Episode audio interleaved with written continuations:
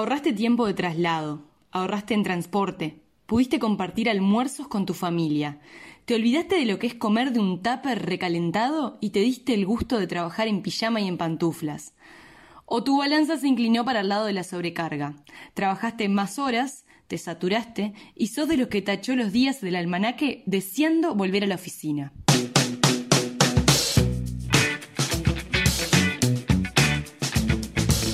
Soy Carolina de Lisa y estás escuchando Sustancia, un podcast para sobreponerse al ruido y entender lo que importa. El Ministerio de Trabajo flexibilizó la exhortación a trabajar desde casa y aunque la pandemia por COVID-19 se mantiene, ya se habilitaron varios protocolos de prevención del virus para volver a las oficinas. En estos tres meses, miles de personas se encontraron de un día para otro trabajando desde casa, en la comodidad de un sillón o en ese frío escritorio que tan poco se usaba antes. Pero la realidad dejó al descubierto también otra parte, la de mostrar la intimidad de tu casa en una videollamada o la de los mensajes laborales a cualquier hora o la del encierro. Cuando el 13 de marzo se decretó la emergencia sanitaria y la urgencia llegó a plantear la necesidad de trabajar desde casa, a los primeros que fueron a buscar fue a los que ya tenían experiencia en el tema, las empresas y negocios que trabajan con la tecnología. Leonardo Laureiro es el presidente de la Cámara Uruguaya de Tecnologías de la Información y tiene algunas cosas para decir sobre este proceso. Cuando el domingo 15 el Poder Ejecutivo este, promovió y, e hizo el exhorto al teletrabajo, casi las 14.000 personas que trabajan, te diría el 95% de las personas que trabajan en el sector de tecnología de información pasaron a teletrabajar. Hubo empresas de 900 personas que mandaron todos sus teletrabajadores, de 1.500 personas, o sea, todas las empresas mandaron a sus, a sus personas a teletrabajar sin bajar la productividad y pudiendo trabajar todo desde su casa en forma este, bastante buena eh, obviamente también se trabajó mucho y de hecho conjunto con el gobierno, Ministerio de Industria, de Energía y Minería y el propio Ministerio de Trabajo y Seguridad Social, estuvimos viendo algunas alternativas de trabajo, este, también los estuvimos apoyando a, las otras industrias para explicar cómo era teletrabajar. O sea, recordemos que nosotros como sector tecnológico trabajamos mucho a distancia, eh, o sea, nosotros para cuando hablamos de teletrabajo no solo hablamos de trabajar desde la casa, sino que es el, el concepto de equipos virtuales, es mucho más sofisticado que solo teletrabajar. Es decir, este, hoy ya muchas otras empresas integran equipos virtuales entre personas que trabajan en el Uruguay, en distintas ciudades del Uruguay, pero a su vez con personas que trabajan para nuestros equipos de distintas partes del mundo, Estados Unidos, América Latina, Europa, China, Japón. Entonces para las empresas fue bastante sencillo este, pasar a teletrabajar Casi todas lo hicieron en excelentes condiciones. Algunas pocas tuvieron que adecuar algunos temas de seguridad, obviamente cuando uno accede a los, a los, a los servidores en forma remota y todo ese tipo de cosas, este, se empezó a ajustar, pero básicamente el teletrabajo se adoptó inmediatamente. Una de las actividades que más hacemos dentro de la Cámara Uruguaya de Tecnología de la Información es el compartir, el, democratizar el conocimiento, ¿no? O sea, compartimos mucho las experiencias y bueno, muchos este, estuvieron explicando la, la la distinta forma de trabajo y cómo aprovechar eh, todo ese tipo de, de actividades. O sea que las enseñanzas fueron muchas, este, muchas las, las fuimos mejorando cada vez más. Eh, el concepto, como decía antes, de, de, los equipos virtuales fue mejorándose aún más y hoy diríamos que la productividad del teletrabajo es igual o, similar o mejor que la, que la, propia en, las distintas oficinas. Los datos que había recabado el Instituto Nacional de Estadística en 2016 ya señalaban que había en ese momento unas 100.000 personas trabajando de esta manera. Pero claro, ahora, de un momento para otro, eso se masificó. Al principio todo era algo caótico que cómo es esto del Zoom, que no anda el audio, que los nenes están mirando los dibujitos, silencio, que tengo una llamada con la jefa, la intimidad de tu vida privada metida en una pantalla de computadora a la vista de otros tantos que ni siquiera te habías preguntado antes si querías mostrarla. De todo esto puede sacarse algo positivo, que es transparentar, humanizar aspectos de la vida cotidiana. El trabajador no es una máquina, es una persona y sí, todos, además de la jornada laboral, tenemos cuestiones personales que atender. Pero surgieron además otras cosas. ¿Te encontraste barriendo la casa más de la cuenta? Y se te llena la pileta de platos y ni siquiera sabes por qué tanto. Está todo bastante más desordenado, ¿no? La comida te dura menos, el surtido del supermercado se va más rápido. Y voy a tocar una, fibra sensible. ¿Cuánto te llegó en la factura de UTE? claro, no es lo mismo usar el aire acondicionado cuando llegas a tu casa después de 8 o 10 horas afuera que prenderlo todito el día. No es lo mismo. Más horno, más calefón, más luz. ¿Quién gana y quién pierde entonces con el famoso home office? María Inés Fiordelmondo, para nosotros Mané, fue la periodista que investigó la cuestión de los gastos del teletrabajo durante la pandemia y sacó algunas conclusiones. Primero habría que separar lo que, lo que fue y está haciendo esta experiencia de trabajo desde casa de lo que sería un teletrabajo ideal o en tiempos de, normalidad. En estos meses lo que pasó fue que muchas empresas lo, implementaron de forma sorpresiva, masivamente y a modo de experimento. Y, bueno, en estos casos el, trabajador sí absorbió ciertos gastos como la luz, el agua, la, calefacción. Según los cálculos de, de SEG Ingeniería, eh, por trabajar ocho horas diarias, cinco veces a la semana en un espacio del tamaño de un cuarto, un empleado gasta unos 785 pesos mensuales. Eso sería un gasto aproximado que, absorbió el trabajador en estos meses. Las empresas, por otra parte, ahorraron o no dependiendo de si apagaron por completo sus oficinas, es decir, si mandaron al 100% de su plantilla a trabajar desde su casa, o si mantuvieron un porcentaje trabajando en la empresa. De todas formas, lo que se dio en estos meses dista mucho de ser un teletrabajo ideal, que suele ser algunas veces a la semana, de, forma voluntaria, por lo que el, el, consumo energético en los hogares no se dispara como sucedió en estos meses, que que de hecho muchas personas se, alarmaron al, ver las facturas del consumo energético en sus hogares. Y, por otra parte, las empresas también cuando lo implementan de forma permanente se suelen hacer cargo de, algunos gastos, ¿no? Por ejemplo, les alquilan un cowork o, o les piden la factura a fin de mes o, directamente les dan unas partidas por teletrabajo, que es algo que, suelen hacer algunas empresas en otros países. Este experimento sobre la marcha hizo que alguien, que un viernes por la tarde se la vio teletrabajando en una reunión parlamentaria y se le coló la hija menor en la Cámara, presentara un proyecto de ley para regularlo. Estoy hablando de la senadora colorada Carmen Sanguinetti. El proyecto que presentó y que todo indica que va a ser aprobado tiene varios puntos claves y recoge alguno que en su momento presentó el ex senador Pedro Bordaberry. 1. Para empezar, algo básico define el teletrabajo, como la presentación del trabajo total o parcial mediante la utilización de tecnologías de la información y de la comunicación fuera del ámbito físico proporcionado por el empleador. 2. El teletrabajo debe estar regulado y acordadas las condiciones dentro del contrato de trabajo. 3. La empresa debe dar al trabajador el equipamiento necesario necesario para poder trabajar a distancia, salvo que el empleado ofrezca el suyo de manera voluntaria. 4. El derecho de desconexión de los dispositivos digitales para que se garantice el tiempo de descanso. Y 5. Establecer un límite máximo de 44 y 48 horas de trabajo semanales según corresponda al tipo de actividad. Este artículo 7 que refiere a la jornada laboral ha sido uno de los artículos eh, que nos ha llevado más tiempo, más energía y que ha sido más discutido que nosotros planteamos que esté excluido del derecho de la limitación de la jornada diaria y que eh, el teletrabajador puede distribuir su jornada libremente en los horarios que mejor se adapten a sus necesidades, la que no podrá superar el límite máximo de 44 y 48 horas semanales según el tipo de actividad.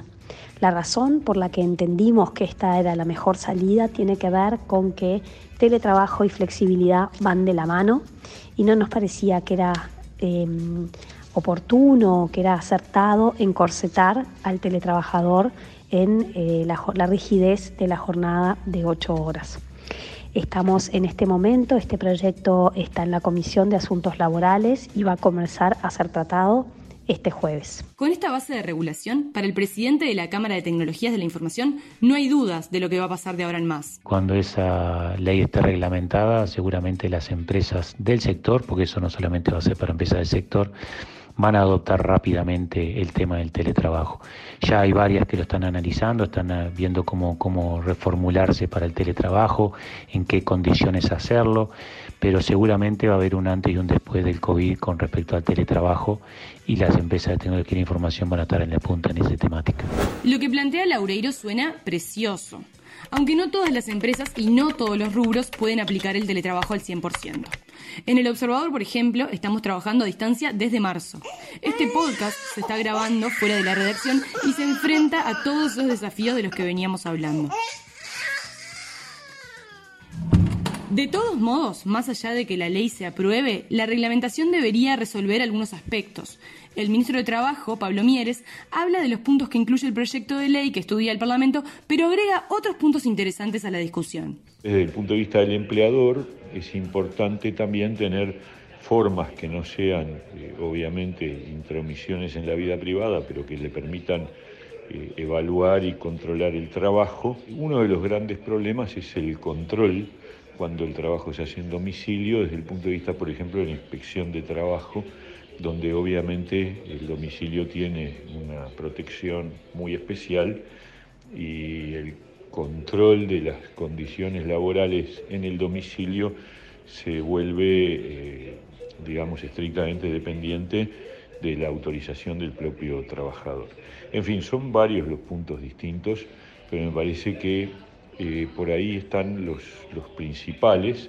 Bueno, también la, la, obligatoriedad o no y la reversibilidad del acuerdo laboral de teletrabajo. Eso es, es decir, el contenido del contrato de trabajo cuando se genera, este, su duración y su reversibilidad son otros asuntos también importantes a tener en cuenta. Bien, Mieres resalta cuestiones que tienen que ver con el Ministerio de Trabajo o que inciden directamente en los empresarios. Pero ¿qué pasa con los trabajadores? Con la ley, ¿estaría resuelto el tema de defender los derechos de los empleados? El pit no está tan seguro de eso. Al menos eso es lo que deja entrever el presidente de la central sindical, Fernando Pereira. Es una modalidad de trabajo que llegó y que debe ser regulada en la negociación colectiva y que no debería pasar que se violaran ni las jornadas laborales, ni el apagón, o sea, el descanso del trabajador, ni que se usara el equipo de los trabajadores, porque eso se podría prestar para todo tipo de abusos. En todo caso, digamos, sin negarnos a discutir el tema, debería ser un análisis tripartito de las circunstancias que permita ver el trabajo en su integralidad, que no es solo el cobro de un ingreso, sino también eh, en cierta medida un anclaje en la vida de cada uno de los trabajadores y trabajadoras, es encontrarse, es conectar con el conocimiento del otro. Todos los que tuvimos en un lugar de trabajo sabemos que nos enriquecemos en el comentario con el otro, así que posiblemente una buena combinación sería parte del trabajo presencial y parte del trabajo eh, por la vía del teletrabajo. Pero, insisto, requiere negociación colectiva, un estudio sectorial, invitar a la OIT a conversar sobre el tema y a estudiarlo, y finalmente, antes de tomar una decisión final, eh, tener todos los pros y los contras. No vaya a ser que se transforme algo que parece positivo en una cuestión eh, negativa. Yo en algún momento puse este tema, si uno trabaja en su casa, duerme en su casa y tiene el ocio en su casa, naturalmente que su vida comunitaria, su vida en sociedad pasa a ser eh, de menor calidad que si tiene ocho horas de trabajo, eh, si tiene ocho horas de recreación y ocho horas de, descanso. Entonces, tratar de mediar entre los aspectos lógicos de cualquier trabajo, que es la producción, y la calidad del trabajo, debe haber un diálogo que abarque a todas las partes. Con estas palabras, Pereira deja en claro que el proyecto de ley no será suficiente para saldar esta discusión. Y si no, mira lo que dice ahora. el proyecto de ley tiene muchas objeciones de parte del movimiento sindical y además va a haber otros proyectos.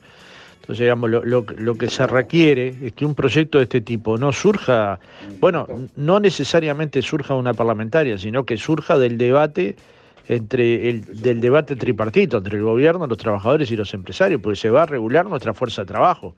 Naturalmente que puede haber parlamentarios que tengan iniciativas, pero luego lo que se requiere es que haya diálogo tripartito. Y hay objeciones que el movimiento sindical tiene sobre este proyecto. Algunos rubros empresariales tampoco lo ven como una maravilla descubierta. Y no solo por un tema de números, por la cuestión de los intangibles también. Eso que aporta el trabajador y que no se mide en datos. El presidente de la Cámara de Comercio y Servicios, Julio César Lestido, hace una reflexión sobre ese no sé qué que agrega valor a las empresas y que con la vida lejos de la oficina se perdería. ¿Qué pro tiene para mí el teletrabajo? Bueno, evidentemente es mucho más eficiente sin duda eh, yo puedo en un solo lugar tener más reuniones seguidas, puedo ser más efectivo y, en definitiva ser más productivo sin lugar a dudas. Reduce el espacio en las empresas, ya las empresas tienen espacios más chicos, porque todo lo que uno tenía antes que necesitaba como espacio para tener a X cantidad de personas trabajando hoy, eh, muchas de esas personas al empezar a trabajar en sus casas, eh, las empresas van a necesitar menos espacios para, para desarrollarse. Espacio físico, incluso materiales. Eso por un lado. Por el otro lado, eh, para mí es fundamental es la parte humana. El ser humano es un ser social. Y bueno, yo considero que, que eso se va a perder.